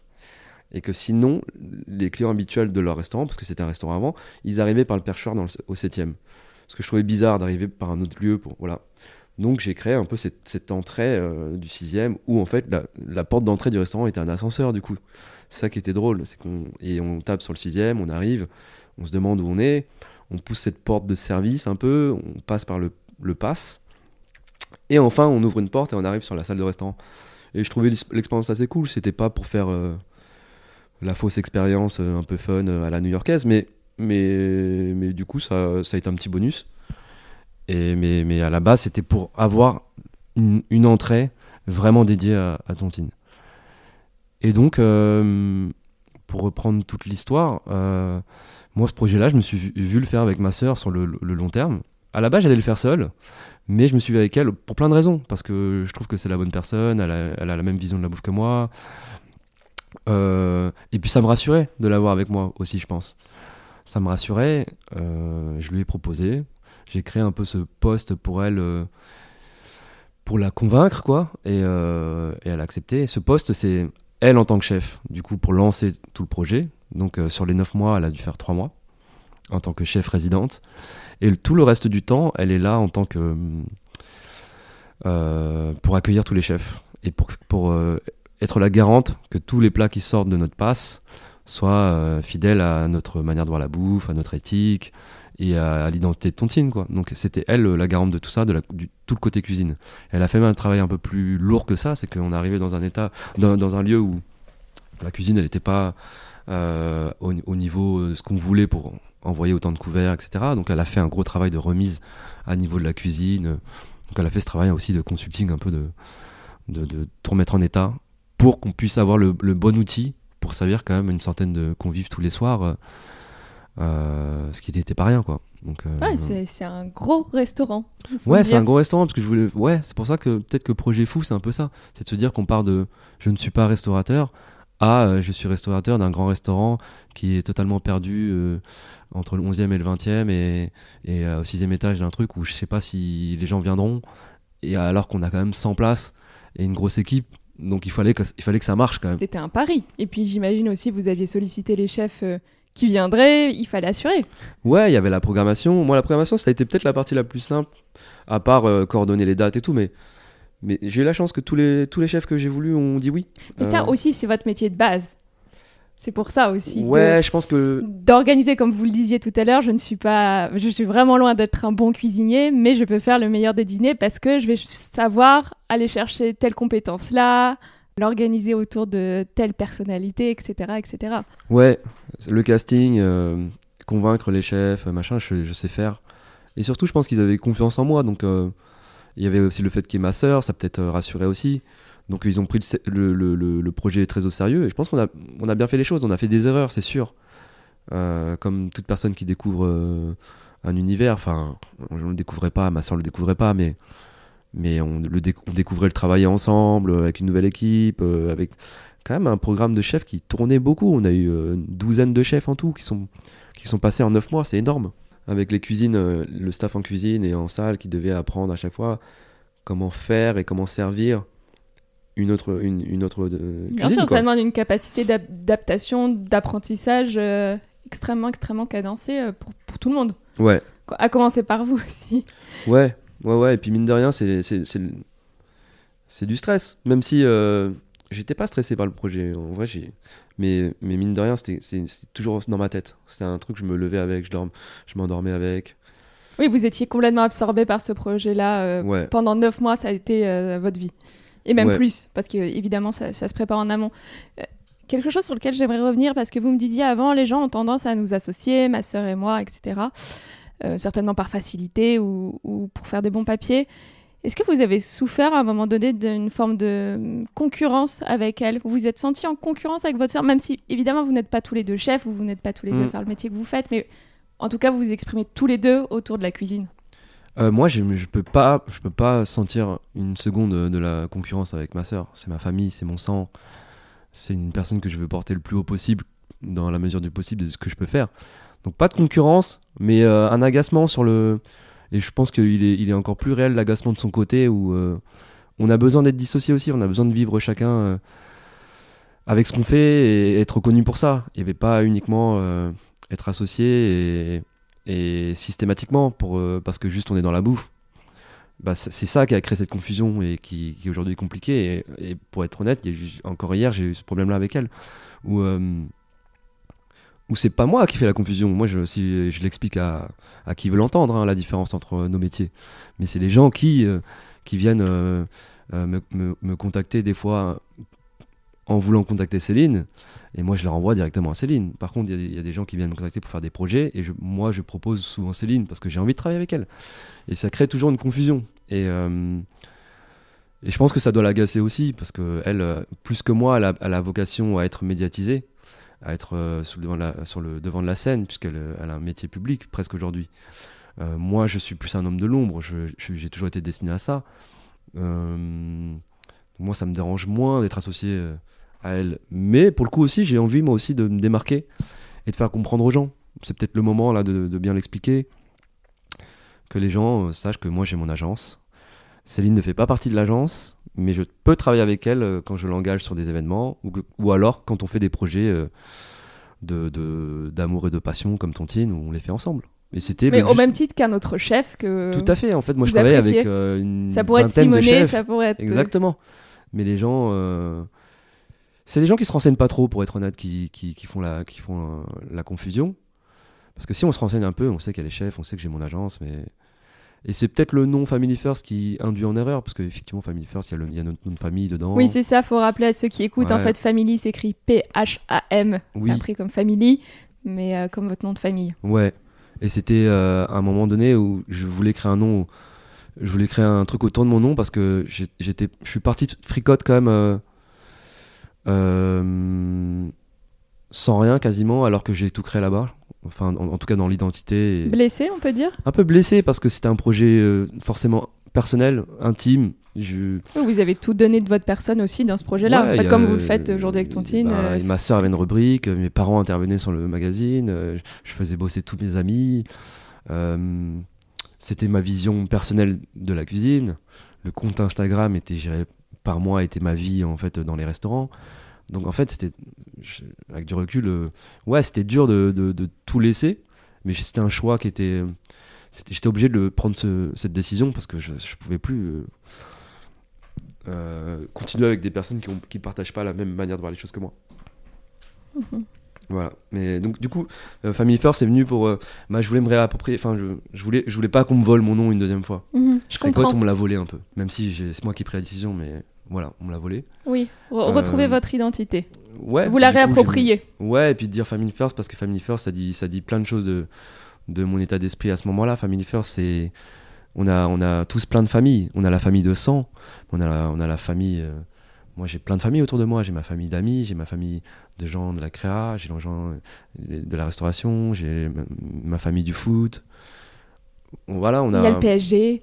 Oui, C'est amusant que, que vous reveniez là-dessus parce que depuis le début de l'interview, ce qui m'a marqué, c'est que vous, vous, vous parlez souvent de c'est ma famille, c'est mon sang, et vous, vous en parlez autant pour des personnes qui sont en effet de votre famille biologique que euh, pour des familles euh, plus spirituelles, Bah, disons. en fait, la famille, euh, c'est à partir du moment où j'ai de l'amour pour quelqu'un, c'est la famille. Donc, euh, euh, j'ai des amis très proches qui sont de la famille aujourd'hui. Je peux pas le voir autrement. C'est des gens qui seront toute ma vie à mes côtés, et donc c'est la famille. Euh, Après, je veux pas euh, utu- trop utiliser le mot et le tuer un peu. hein. Il a quand même une signification très forte. Ma famille, ça reste ma famille de sang, mais mais la famille, on la voit, on la voit où il y a de l'amour, quoi.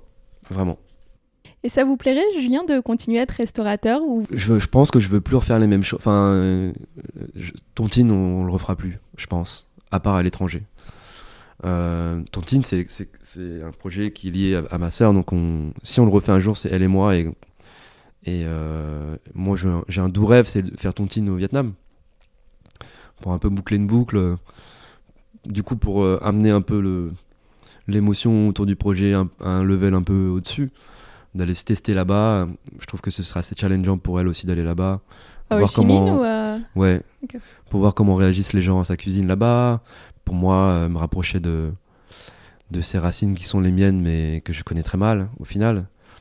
Voilà, ce serait cool. Après, euh, restaurateur, oui. vais- J'ai un autre projet en septembre euh, où je reprends. euh, je fais un projet assez, assez, assez cool avec une institution parisienne du centre de Paris où euh, ça va être assez unique. Mais Vous pouvez nous en dire un peu plus ou c'est trop tôt? Je peux pas trop en parler parce que euh, on est en train de travailler dessus. Et puis je trouve que l'effet de surprise euh, ajoute pas mal. euh, au final, c'est pas Non, un endroit d'accord, où il on faut pas m'attend. forcément déflorer le sujet. Euh, on le vivra dans le moment. Oui, et puis la communication reposera un peu sur l'effet de surprise aussi. D'accord. Même si l'info a un peu circulé, mais mais ouais, Je- J'en parlerai peut-être pendant l'été. ouais.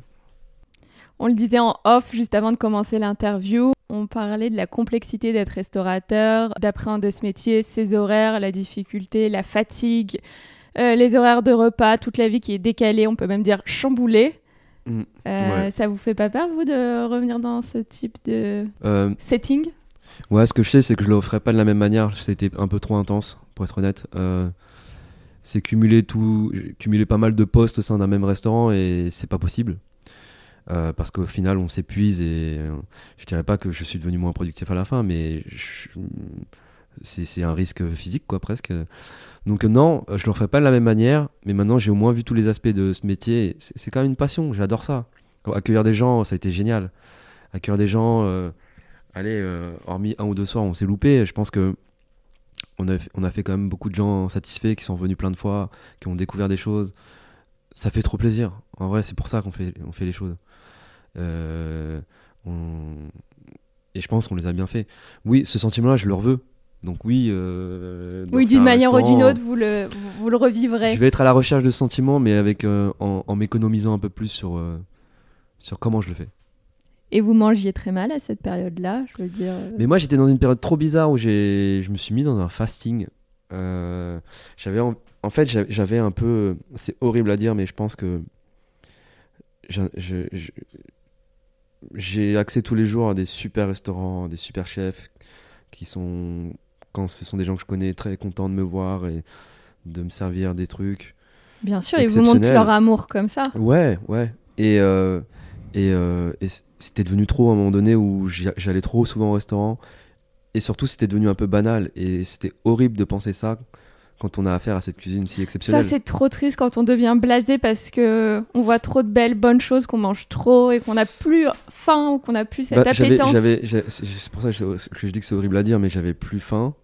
J'avais plus cet appétit d'aller chez les, les amis restaurateurs et tout. Je- et j'ai décidé un peu d'arrêter euh, d'aller manger.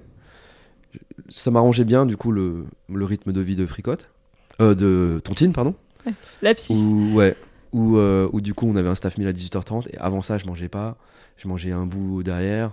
Donc j'allais jamais au resto, peut-être une fois euh, tous les 10 jours euh, et souvent le week-end. Ouais, très occasionnel. Mais, en fait, surtout- vous faisiez juste staff meal et un petit truc à 1h du Ouais. mat après, Ouais. après le service. Ouais, ouais. Là j'ai repris un rythme où je mange normalement, mais et j'ai un, j'ai un, je fais du sport plus. Fait du foot? Malheureusement, c'est dur de. J'ai souvent fait partie euh, de ligues, etc., organisées et tout. C'était plus, plus simple. Pas en ce moment. Et du coup, ça me manque énormément. Mais je fais plus de foot, mais je fais euh, du, du, du training en salle avec un coach euh, dans, le, dans le 11e. C'est très cool. J'apprends le dépassement de soi. c'est chouette. J'ai cours d'ailleurs tout à l'heure à 13h. Ah, c'est pour ça que vous me quittez après. Ouais, je me ouais. demandais si c'était un déjeuner. Ben non. C'est Eh non, non. le coach. Non, je vais manger une banane avant. Et, euh, et ouais, non. Et moins de restaurants. Euh, mais je reprends goût au fur et à mesure. Mais je veux y aller moins parce que j'ai aimé ce sentiment de, de, de, de re-être totalement excité à l'idée d'aller au restaurant, euh, découvrir un nouveau menu, un nouveau plat, etc. Et d'y aller en, en ayant vraiment faim, etc. Donc je, je le redécouvre et j'aime bien. Ouais. Et puis faim au sens littéral et imagé parce que Ouais. c'est aussi l'esprit qui est fatigué de voir tout le temps des restaurants et tout le temps Ouais. de création. Et aussi, moi, je, je me suis totalement sorti aussi de, de la course euh, au nouveau resto aussi. Je pense que c'est un. On en parlait tout à l'heure, mais j'ai. Consciemment ou pas, on est un peu dans cette course de vouloir aller euh, tester euh, les nouvelles tables. Par curiosité, hein, beaucoup, mais aussi euh, pour voir euh, si le, lieu dont tout le monde parle est si bien que ça, ou pas pour critiquer, mais pour voir. Et euh, moi, je me suis écarté un peu de, ça. Inconsciemment, je me, rends compte, je me rends compte, je vais souvent dans les endroits que je connais, que j'aime bien, ou, alors j'ai des curiosités, mais un peu différentes, un peu off radar, euh, et ça me plaît mieux. Voilà. Julien, je ne peux pas ne pas vous interroger sur les Galeries Lafayette. Vous en avez touché un mot tout à l'heure. Vous avez donc chapeauté toute la partie foot courte des, nouvelles Galeries euh, Lafayette situées sur les champs. Honnêtement, quand j'ai vu votre nom associé à ce projet-là, j'étais un petit peu étonnée. Je vous attendais certainement pas sur un projet euh, aussi grand public sur les Champs-Élysées aux Galeries. Vous avez tout de suite accepté, vous avez eu la même démarche que pour le perchoir et vous dites bah je vais toujours écouter quand on me sollicite et euh, je vois ce que je peux faire si je peux m'y projeter. Quel était vraiment votre intérêt dans la décision de participer à ce projet finalement Ouais, alors ce projet, euh, bah, c'était un gros projet. Et en fait, euh, j'ai été contacté via Instagram par la directrice de création du projet, Clara Cornet. Et en fait, j'ai pas trop. je, bah, je m'étais dit que du coup euh, une, prise de contact par Instagram, c'était léger. Je sais pas, j'ai pas, pas immédiatement pris euh, conscience de la grandeur du projet. Et j'ai pas répondu immédiatement et on s'est, on loupé plusieurs fois jusqu'à ce qu'elle insiste pas mal et que je me dise bon, bah, peut-être que ça, ça, vaut le coup d'aller écouter ce, qu'on a à me dire. Et on s'est vu, on s'est vu un soir, en fait, de manière assez rapide. Et elle m'a, elle m'a présenté le projet et moi, déjà, il y a un truc, c'est humain. C'est le feeling. Et le feeling avec Clara, je l'ai eu immédiatement. Parce que je savais que je pouvais lui faire confiance. Je savais qu'elle avait une vision et qu'elle allait vraiment essayer de l'appliquer. Et, euh, elle m'a convaincu. Enfin, je dis pas qu'elle me courait après totalement non plus, mais, mais ouais, elle m'a donné envie euh, d'en savoir plus, de, de, de, voir du coup quels étaient, quels étaient tous les détails du projet, etc. Et au fur et à mesure, elle m'a totalement embarqué. Et moi, ça me plaît parce que c'est un. Oui, c'est grand public. Mais justement, je pense que je ne peux pas me contenter aujourd'hui de faire des choses qui s'adressent à un, tout petit public.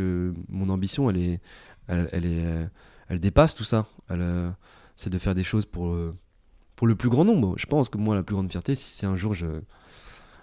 je dis une connerie, mais mais je me, je me, retrouve à avoir un impact dans les supermarchés ou pourquoi pas parce que je pense que c'est notre rôle aujourd'hui aujourd'hui euh, on n'est forcément pas en phase avec euh, le développement de, tout ce business euh, des marques etc et de, la production en masse et industrielle forcément. Moi je, ne suis absolument pas en phase avec ça mais je me dis que ce sont des gens qui ont un impact dans la vie des gens aujourd'hui.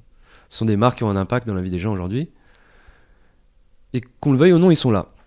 Donc je pense que c'est à nous, la nouvelle génération de, gens qui ont, des identités, euh, qui, qui revendiquent un peu certaines choses, de venir, pourquoi pas, si on fait appel à nous, collaborer. Moi, je j'ai rien contre ça, parce que si on peut même changer les choses à 0,01%, parce qu'à à ce niveau-là, euh, je n'ai pas l'ambition de, de, faire une vraie révolution avec ces gens-là, mais, mais, euh, mais c'est déjà quelque chose de gagné. Quoi. Oui, vous dites tout petite bonne action ou en tout cas action qui va dans le bon sens, de toute façon, elle est bonne à prendre avec que ce mais soit. ouais, c'est pour ça que je suis fermé à rien, moi, et que que si euh, un jour un gros groupe, euh, et c'est le cas, hein, parce que je travaille aussi avec des en consulting, je travaille avec, des, des, gros groupes.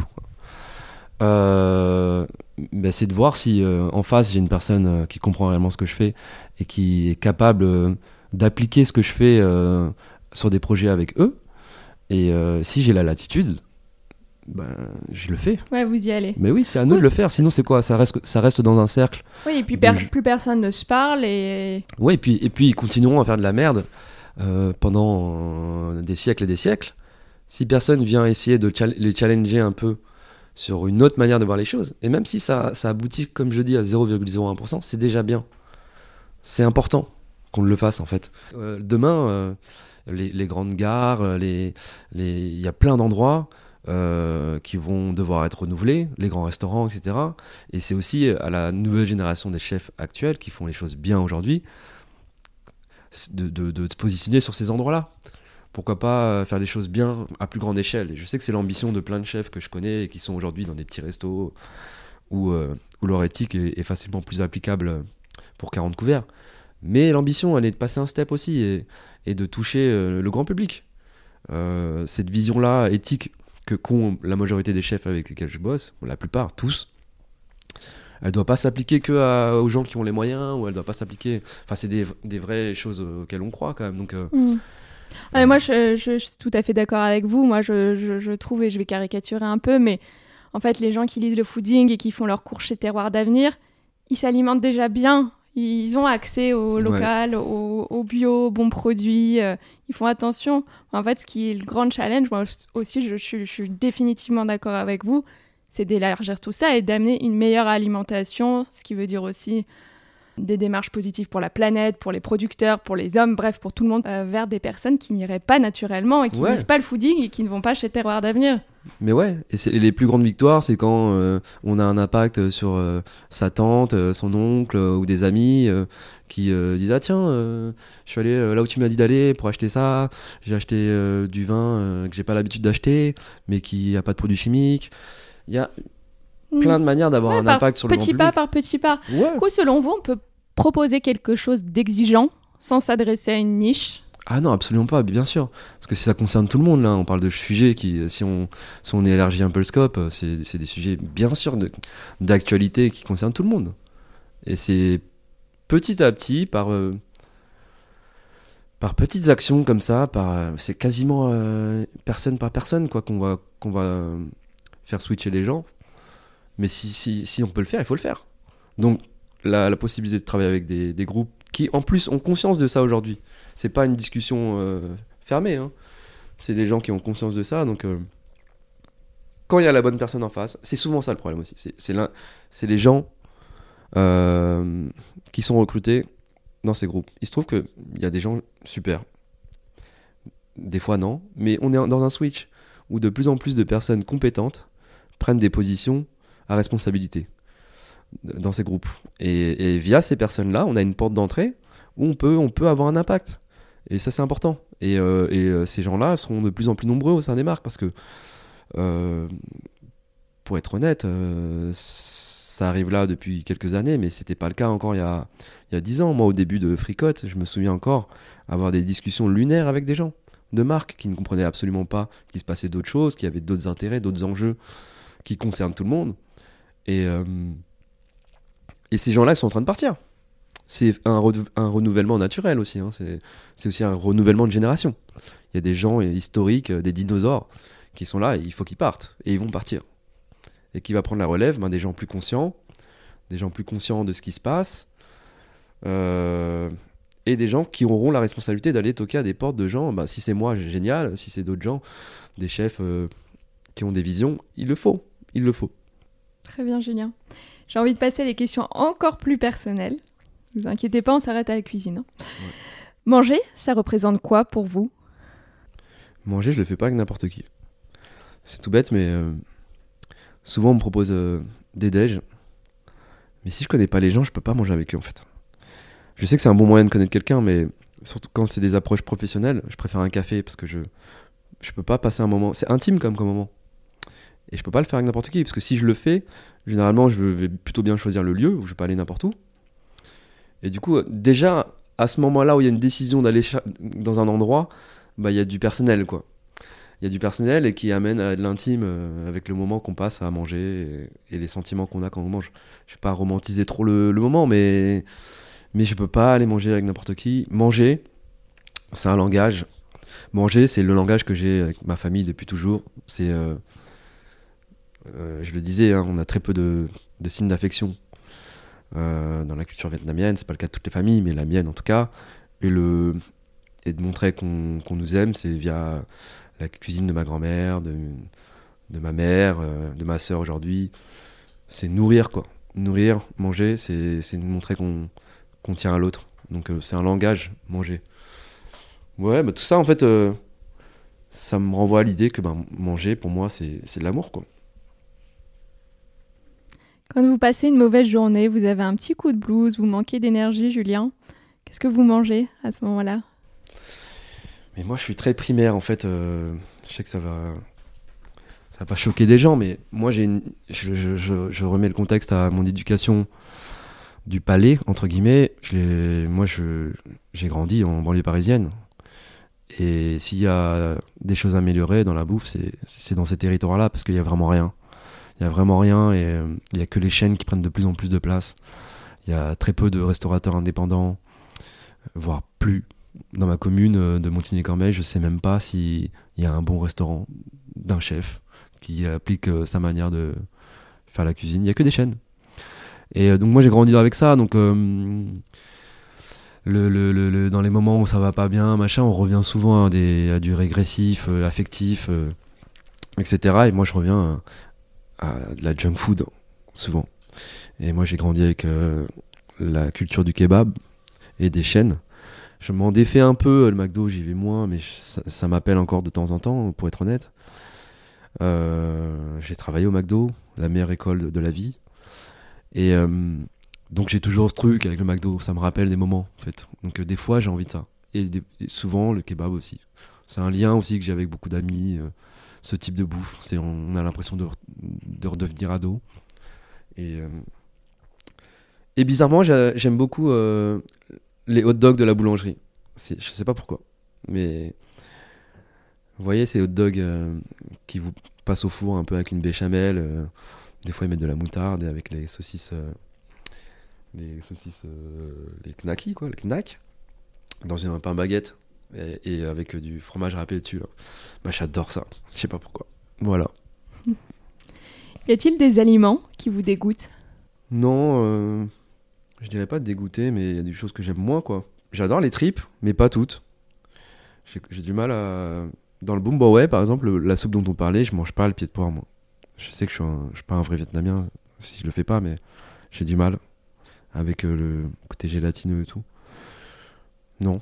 Sinon, euh, pour le reste, je suis assez. Ah, il y, a un- il y a un truc que je comprends pas que beaucoup de monde fait en ce moment, mais j'ai pas peut-être pas mangé des bons, mais euh, tartare de bœuf, euh, huître, j'ai du mal. C'est vrai qu'on le voit. Ouais, j'ai un peu de mal avec ça. Peut-être que j'ai pas trouvé le, le chef qui fait l'assaisonnement qui me plaît, etc. Mais j'ai du mal avec ça. On passe un appel Mhm. au chef. Et dans la vie, est-ce qu'il y a des choses qui vous dégoûtent? Ouh là là, là on va. On ouvre euh, une autre discussion là, mais. Non, le- ce qui me dégoûte dans la vie, c'est. Bah, c'est. C'est. J'allais dire, c'est l'être humain. Non, ce qui me dégoûte, c'est l'injustice, sous toutes ses formes. L'égoïsme, le racisme, qui est quand même réel. Ouais, les trucs qui te. Qui, qui te tu sais pas pourquoi, mais ça te met dans des états de. T'as envie de pleurer et de frapper quelqu'un en même temps. Bah ouais, c'est tous ces moments-là. Euh, Et il y en a. Il y en a quand même. Donc ça, ça dégoûte, ouais, forcément. Donc c'est pour ça que je dis l'être humain, parce que les auteurs de ces actions sont des êtres humains, mais après, on- a la chance de chacun se protéger, se mettre dans des bulles euh, avec euh, beaucoup de bienveillance et de gens euh, qui pensent les mêmes choses que nous, mais, mais quand on en sort un peu et que... Ben, c'est assez présent Ouais, quand on même. peut y hein. voir des trucs moches. Ouais, il y a plein de Quand trucs on sort de la bulle qu'on a choisie, comme vous dites. Ouais. Et qu'est-ce qui vous donne le plus d'énergie en dehors de la nourriture? En ce moment, je suis à la recherche d'énergie. Je sais pas comment retrouver l'énergie que j'avais quand j'étais plus jeune. Mais euh, ce, qui donne de l'éner- ce qui me donne de l'énergie, c'est quand je fais les choses pour les autres, pour les gens que j'aime, en fait. Parce que si c'est pour moi, pour ma gueule, euh, je peux passer ma journée à dormir, en fait. Mais quand je commence à, à faire pour les autres, eh ben, j'ai une responsabilité. Donc, euh, donc c'est ça qui me, qui me motive vraiment. Donc ça, ça me donne beaucoup d'énergie parce que j'ai une mission et je dois absolument la réussir. Voilà, donc ça, ça me donne beaucoup d'énergie. Après, c'est. Non, voilà, c'est tout.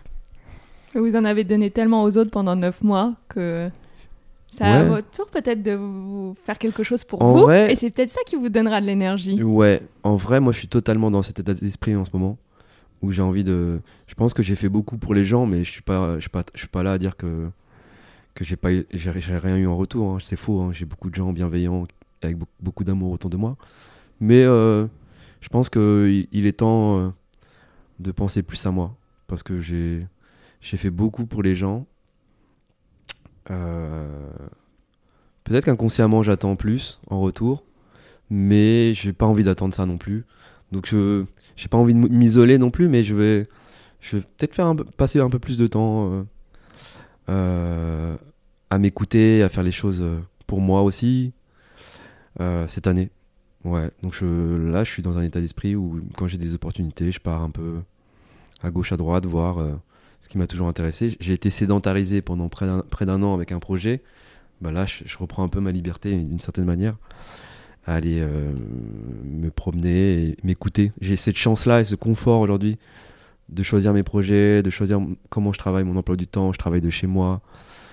Euh, J'ai maintenant un, confort euh, matériel et qui me permet aussi de, de- partir sur un coup de tête euh, comme ça si j'en ai envie.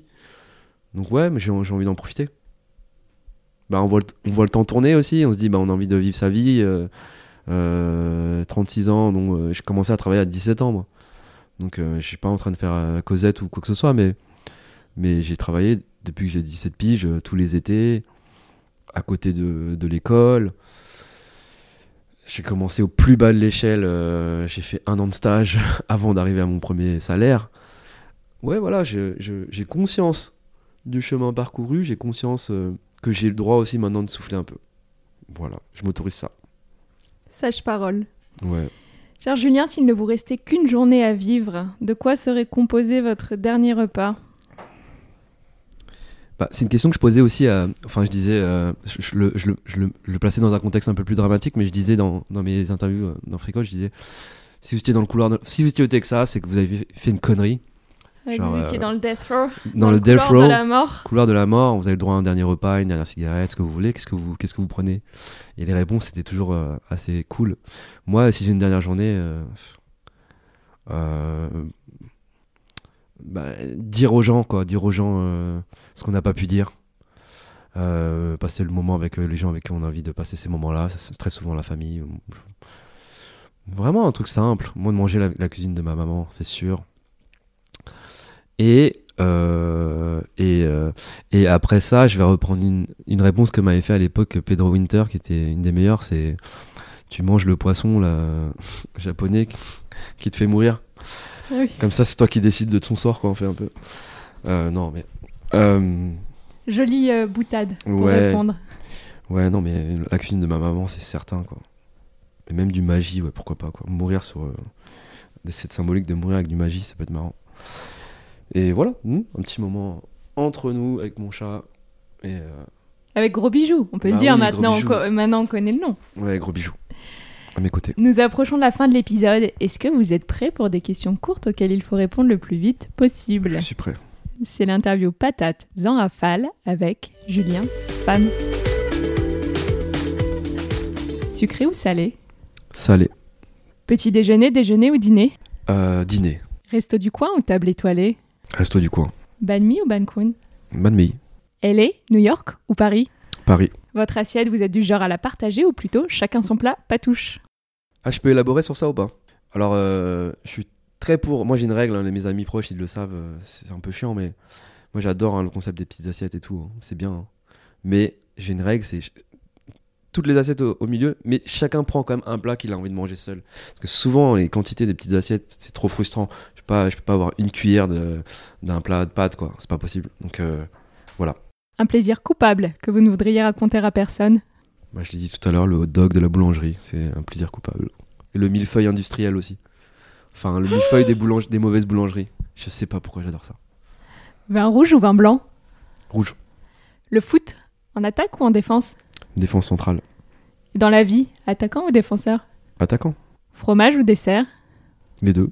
Le cuisinier que vous admirez, ça peut être une toque célèbre ou un proche. Je sais, c'est très compliqué pour vous de choisir et si vous ne voulez pas, je ne vous en tiendrai pas rigueur. Je peux pas citer de chef. euh, Non, ma mère, vraiment. Pour euh, sa, sa, capacité à, voir un plat, euh, se renseigner toute seule avec d'autres chemins que, que les écoles, etc., pour reproduire ce plat. Euh, ils ont déménagé, déménagé, mes parents, ils sont dans un- un- un- une maison avec un jardin maintenant. Elle fait pousser ses herbes, elle fait pousser des légumes. Et on parle de Montigny-les-Cormeilles, donc en, dans le- en Val d'Oise. Dans le Val d'Oise. Euh, elle fait pousser ses piments. Elle est, euh, elle est tout ce que on véhicule dans nos restaurants aujourd'hui en termes d'éthique, euh, du locavore et tout, mais Elle le fait à son échelle, à son elle. échelle et, et sans conscience de, que c'est ce qui se passe ouais. aujourd'hui dans, dans Mm. les restos. Quoi. Trois ingrédients que vous avez toujours dans votre cuisine. Je vois des bananes déjà. Non, alors euh, non, j'ai toujours euh, du parmesan, des pâtes et de la bonne huile d'olive. C'est un peu mais Ah, vous êtes plus italien que vietnamien là. ouais. Après j'ai d'autres choses, j'ai tout ce qu'il faut pour assaisonner et tout. hein, à la manière plus vietnamienne, mais, euh, mais honnêtement, c'est ce que je préfère en fait. Genre des pâtes, euh, bon parmesan, une super huile d'olive, profil grec, ça me va très bien. Le succès d'un restaurant, avant tout l'ambiance ou ce que l'on trouve dans les assiettes C'est forcément une équation entre tout. C'est chiant d'aller dans, dans un lieu pour manger une super assiette, mais euh, dans un lieu froid où euh, on est mal accueilli, où j'ai pas envie en fait. J'ai envie d'un moment, il y a tout. Et il y en a aujourd'hui des lieux comme ça. Donc, euh, ouais, mais le, truc à, améliorer à Paris, c'est un peu ça. C'est peut-être l'atmosphère. Qui... J'ai aimé faire ça chez Tontine. Je dis pas que c'était la fête, mais mais il y avait un truc où il y avait euh, un truc un peu plus inclusif. Euh, la musique, la musique est importante pour l'ambiance, pour, euh, pour euh, immédiatement arriver et puis que les épaules se détendent un peu, trouver un, son qu'on aime bien et qu'on on se disait que c'était impossible de l'écouter dans un restaurant parce que c'est la honte, mais là on l'écoute et tout le monde passe un bon moment. Voilà, l'ambiance est extrêmement importante. La bouffe, bien sûr, c'est la base, mais l'ambiance et l'accueil. Vous passez une soirée entre amis, vous enfilez votre tablier ou vous réservez un resto? Vous connaissez la réponse. Je, je réserve un resto bien adapté euh, à mes convives. Vivre pour manger ou manger pour vivre? Ah Non, vivre pour manger. Vivre pour manger. Vivre pour manger, manger pour vivre. Euh... Je sais pas, les deux. Les deux. La patate, frites vapeur purée, sautée ou même autre chose si vous voulez. Les frites, j'adore les frites. C'est mon péché mignon. Les frites, j'adore. Clairement les frites. Merci Julien. Ici, on s'intéresse aussi au bien-être dans son ensemble. En plus, j'ai l'impression que c'est quelque chose qui résonne pour vous dans ces Mhm. périodes particulières de votre vie. J'aime donc terminer mes entretiens avec une question. Si vous avez une seule pratique quotidienne à recommander aux auditeurs, une pratique qui est très simple, si vous voulez, ils peuvent la mettre euh, en place dès demain. Une pratique qui vous fait du bien et une pratique qui est liée à l'alimentation ou au repas, pas du tout. Juste une pratique qui vous fait du bien, laquelle ce serait? Euh, c'est tout, bah, tout bête, mais mon lifestyle depuis euh, depuis une- depuis que je suis à- Paris, c'est le vélo. Le vélo pour se déplacer, Euh, être beaucoup plus maître euh, de son temps, euh, de ses déplacements, de pas être dépendant de quoi que ce soit. Mentalement, ça change quelque chose aussi, de se dire qu'on peut rentrer tard euh, par ses propres moyens et pas appeler un- une voiture ou dormir chez un pote. Non, c'est- un état d'esprit qui, fait beaucoup plus de bien que juste euh, se déplacer, de, de, de pas avoir d'empreinte carbone. Ça dépasse tout ça. C'est de choisir. On est on est libre en vélo. Et puis à côté de ça, il y a, le mine de rien l'exercice physique qui va avec. Euh, moi, je suis un peu, je suis dans le 19e. Euh, je fais minimum une demi-heure de vélo par jour et ça contribue quand même à me tenir en forme.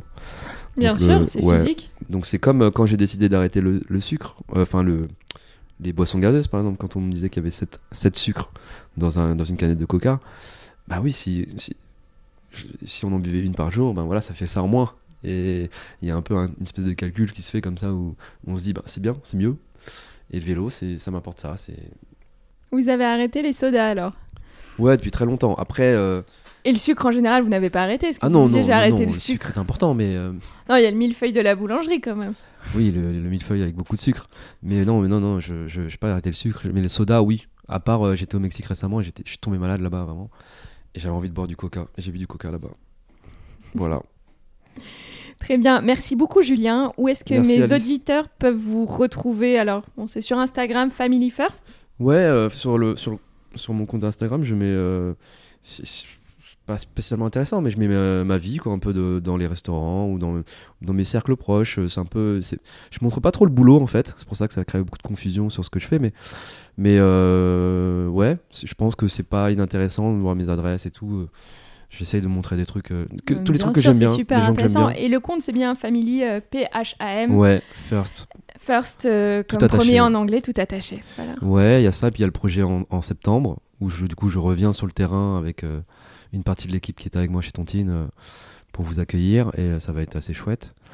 Et entre-temps, je fais beaucoup de, de boulot d'agence, quoi. Du boulot Bah, d'agence. c'est ça. donc, Et puis il y a un petit bout de vous chez Basique, un petit bout de vous. euh, par Ouais, je suis par là. de- Alors, alors euh, voilà, si on veut, on veut vous connaître par ce que vous faites, il faut aller dans ces restaurants. euh, Ouais, et une, un projet que j'aimerais bien faire de, de bouquin, du coup, en fin d'année, ça c'est certain, en janvier plutôt, et un, un projet d'expo avec un ami artiste. Voilà. Une expo, ça, me- ça me plairait bien, en fait.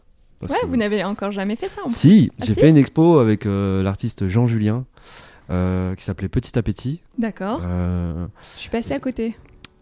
alors c'était à l'époque de Fricotte où on avait fait, c'était il y a longtemps, hein, mais on avait fait plein de visuels, Jean avait dessiné plein de visuels sur un peu le, le- milieu de la bouffe à ce moment-là. On avait fait une sculpture en bois d'un cochon géant exceptionnel et euh, la- l'anecdote c'est qu'on a dû le découper, ce, cochon, parce qu'il pesait 3 tonnes. Il était en bois plein, fait par euh, mes amis de Abois. Et, euh, et la petite histoire, c'est que j'en veux beaucoup à Mauro Lagreco pour cette histoire, parce qu'il devait me l'acheter. Et du coup, le, avec ses associés, une semaine avant, il me dit qu'il le prend plus. Et, du coup, j'avais pas du tout de moyen de me retourner pour le vendre ou le déplacer. Moi, je devais quitter la galerie avec ce, ce cochon qui est exceptionnel. Vraiment, était exceptionnel. Faut, faut aller regarder sur internet. Taper Petit Appétit Jean Julien. Et euh, on a dû le zigouiller, quoi. Donc euh, j'étais assez triste. Mais j'ai gardé le museau et, la main là-bas. Le museau qui est derrière là-bas. Ah oui Voilà. Très bien. Merci beaucoup, Julien, pour ce moment d'échange. Merci. Merci beaucoup. Voilà. Patate, c'est fini pour aujourd'hui. Je suis heureuse et reconnaissante que vous ayez pris de votre temps pour écouter cette conversation. Ça veut dire beaucoup pour moi. Si vous avez des questions ou des remarques à partager, n'hésitez pas à m'écrire à alice at ou à réagir sur mon Instagram at alicetuyette. Le mot de la fin Gardez la patate, régalez-vous et ne lâchez rien. En cuisine comme dans la vie, on peut tous accomplir nos rêves à condition d'honorer nos engagements avec courage, détermination et une sacrée dose de travail. Allez, à très bientôt sur Patate.